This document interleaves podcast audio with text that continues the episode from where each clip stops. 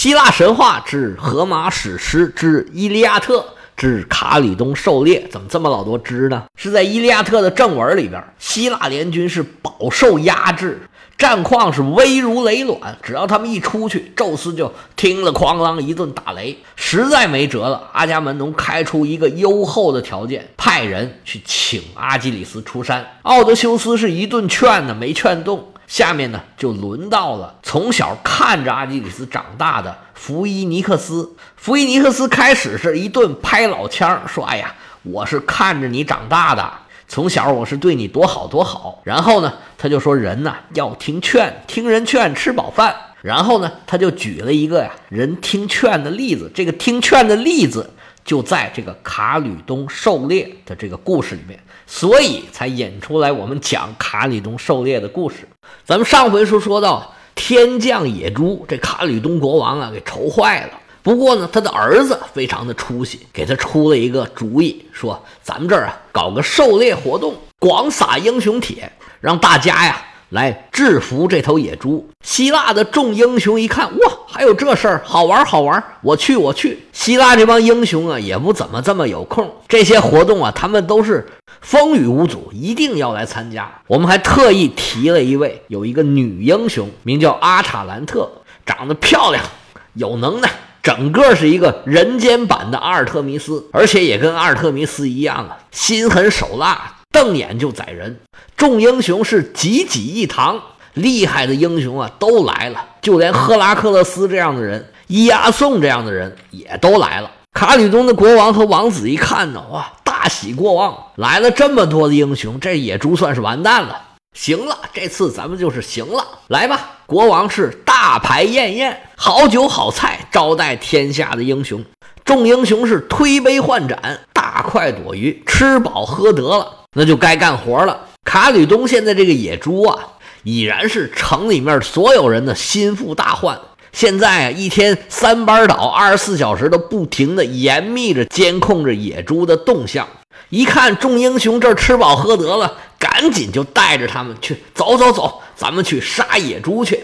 这位天降神猪啊，这段时间在卡里东日子过的是逍遥自在，好吃好喝好招待，时不时啊还有人过来拿着锄头、钉耙、粪叉子来解解闷儿。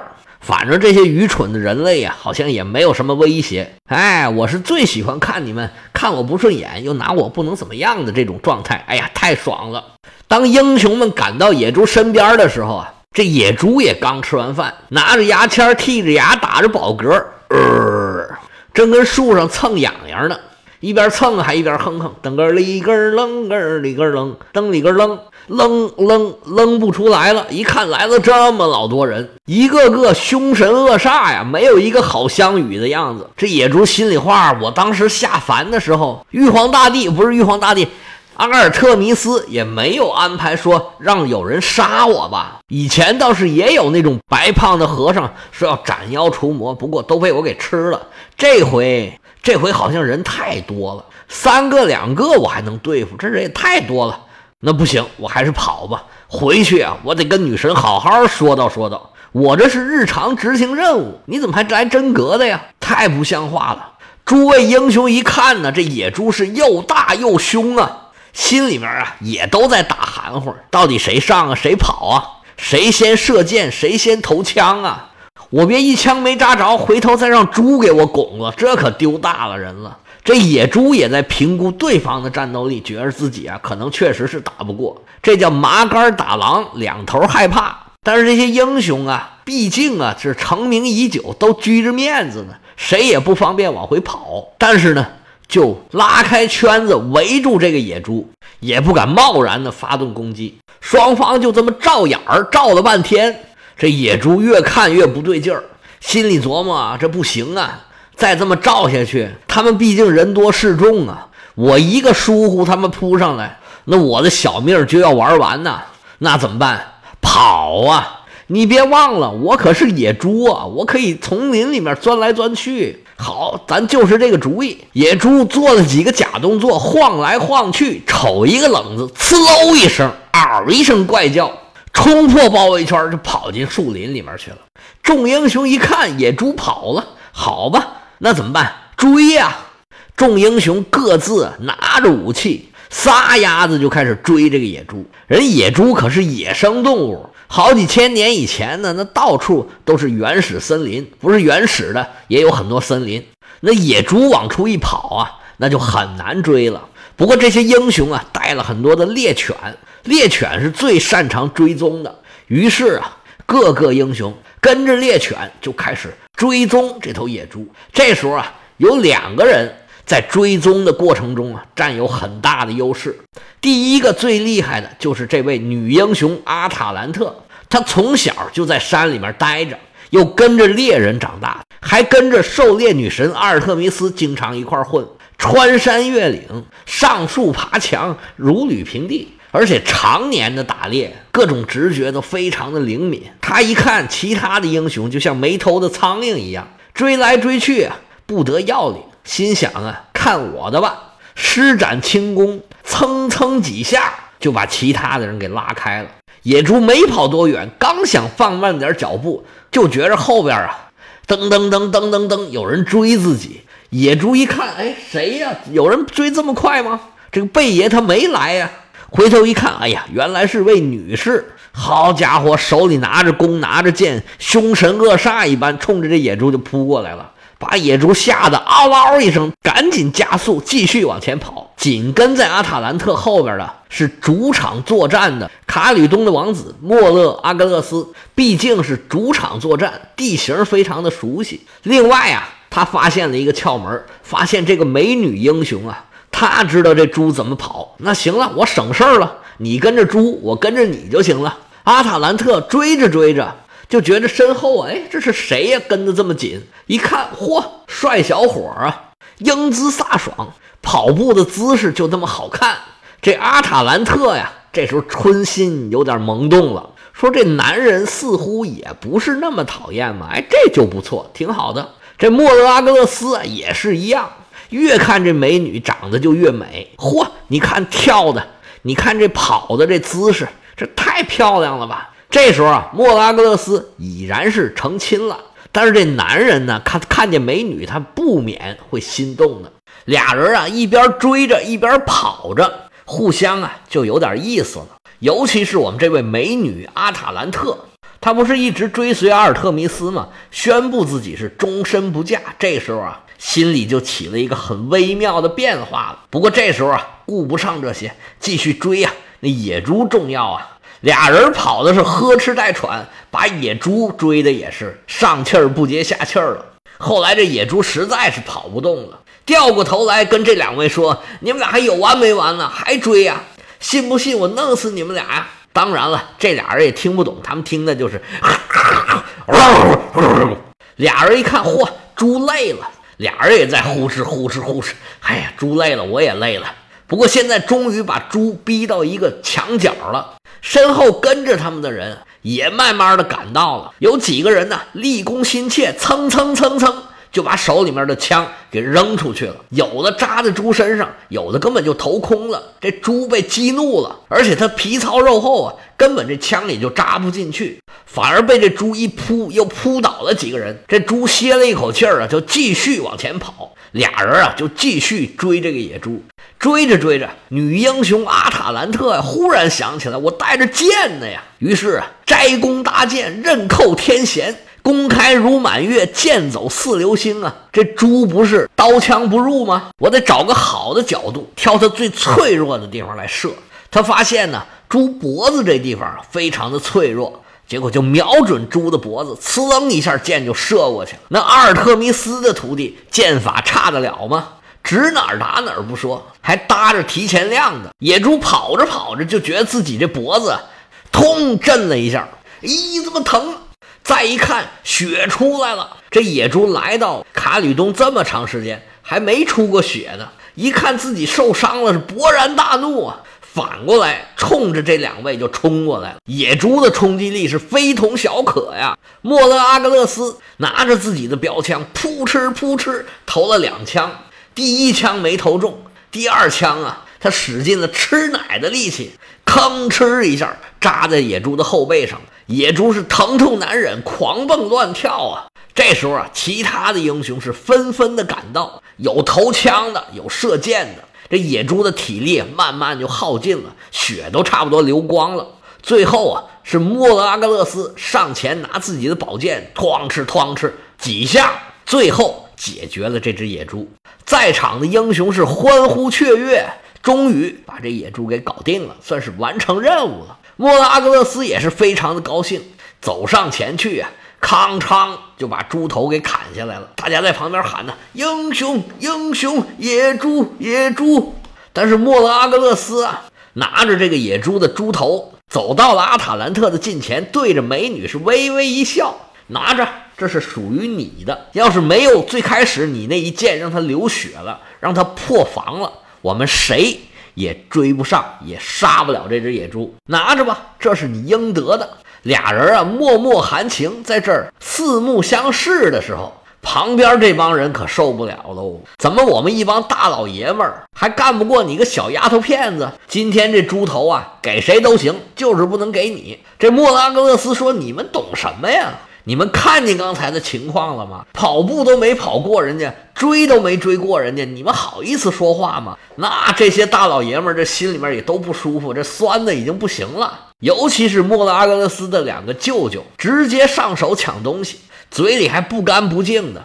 卡里东王子莫勒阿格勒斯这个时候啊，怒从心头起，恶向胆边生啊！你这俩什么舅舅啊，一点面子也不给我，当着美女做出这样的事情来。当时血贯瞳人呢，失去理智了，拿起自己的枪啊，蹭蹭两枪。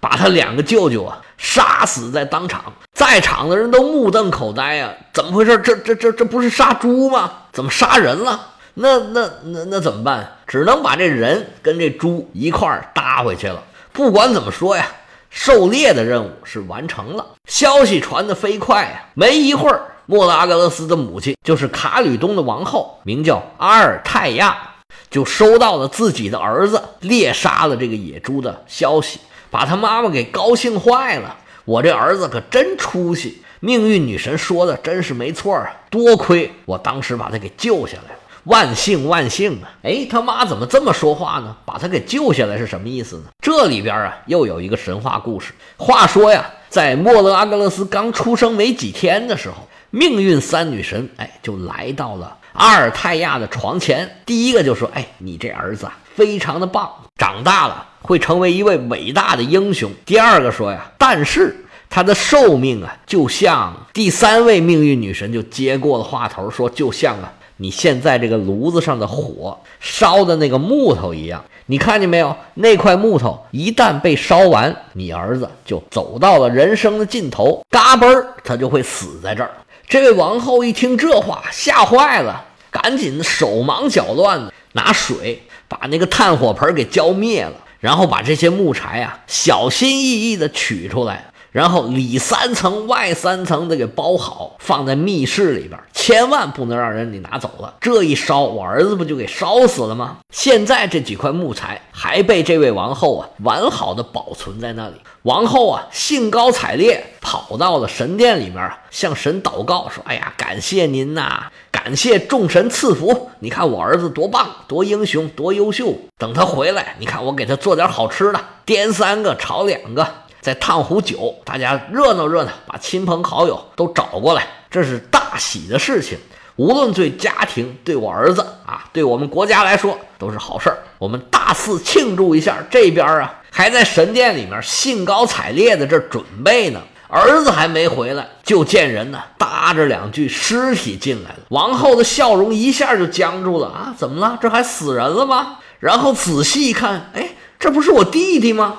这回一下手脚冰凉啊！一盆凉水浇下来，怀里头抱着冰，这高兴劲儿啊是无影无踪啊！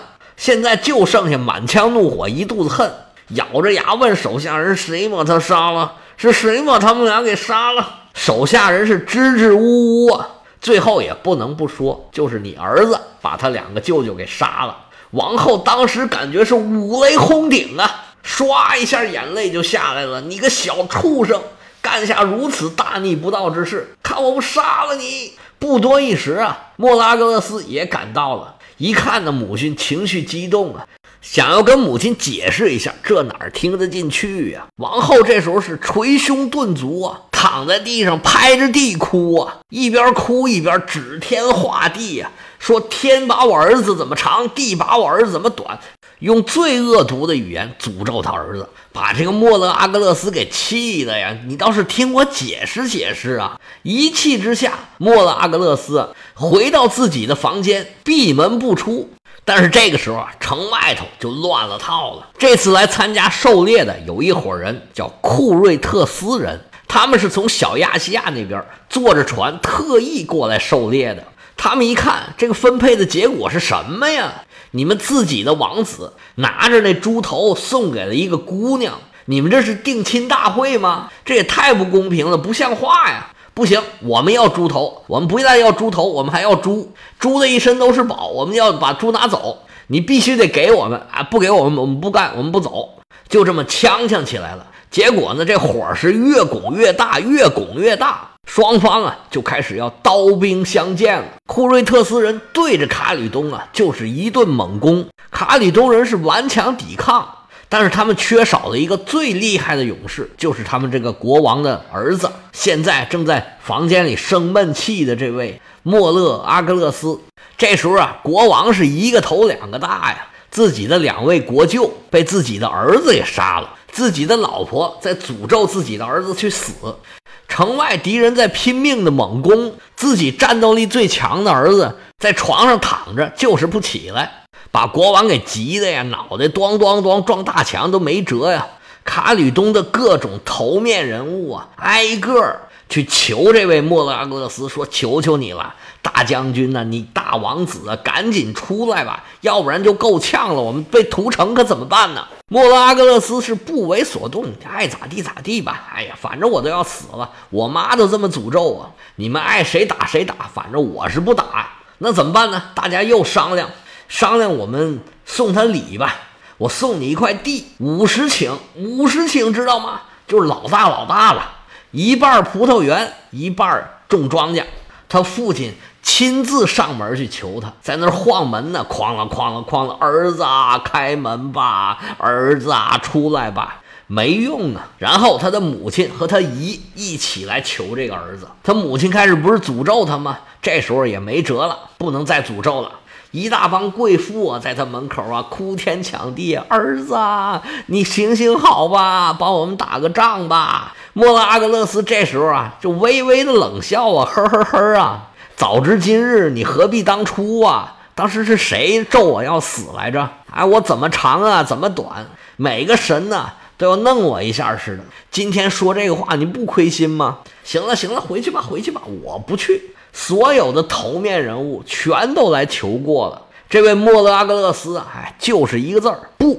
这个像不像阿基里斯现在这个处境？就是自己的军队眼瞅着就要被人给灭了，被人秒杀，被人团灭。但是呢，他就在这儿躺着，你纵有千条妙计。我有一定之规，我就是不理你，我一定不理你，你爱咋地咋地。谁让你当时那么对我来着？这个福伊尼克斯啊之所以举这个例子，他其实就是想劝动阿基里斯，让他跟自己回去去参加这次战争。他为啥要举这个例子呢？因为这个莫勒阿格勒斯啊，虽然前边是百般的不愿意、不同意、不跟着走，但是最后呢，终于还是在一个人的恳求下。他答应回去打仗，而且还打赢了。那么，能劝动这么铁石心肠的人到底是谁呢？我们下次啊再说。